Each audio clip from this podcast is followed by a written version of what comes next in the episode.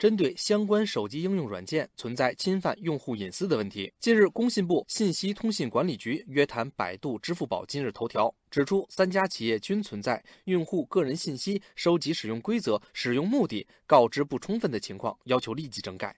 消息一出，立刻引发了大批网友的吐槽。网友夜幕滴水说：“每次下载个 APP 就请求获取位置信息，要是个外卖之类的也就算了，你一个游戏，你知道我在哪儿干嘛呀？输了要来打我吗？”网友十二根油条也抱怨，现在的 A P P 什么权限都想要，银行密码你要不要？为什么呢？还有网友透露，很多 A P P 都存在窃取用户个人隐私和数据的情况，比如实时的定位数据、通讯录数据、相机数据、相册数据等。虽然这些权限可以关闭，但是某些功能还是必须要开启权限才能使用。甚至有些 APP 在用户不知道的情况下，随时访问用户的数据信息，不排除有一些已经偷偷的上传到了服务器里面。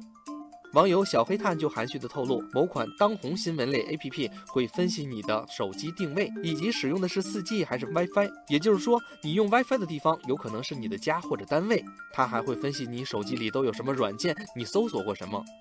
网友谷雨之乔木有些担心，每次自己看过的视频、刷过的微博相关信息总是会出现在新闻推送里，觉得有些可怕。事实上，不仅是被约谈，因为涉嫌窥探用户隐私的问题，也让部分互联网企业惹上了官司。江苏省消费者权益保护委员会在去年十二月十一号对百度涉嫌违法获得消费者个人信息及相关问题提起了消费民事公益诉讼。目前，南京市中级人民法院已经正式立案。网友苍松翠柏说，某款地图还在监听电话。网友重度也附和说。竟然在百度地图文件包里面找到了完整的以前的通话录音，想想就是一身冷汗。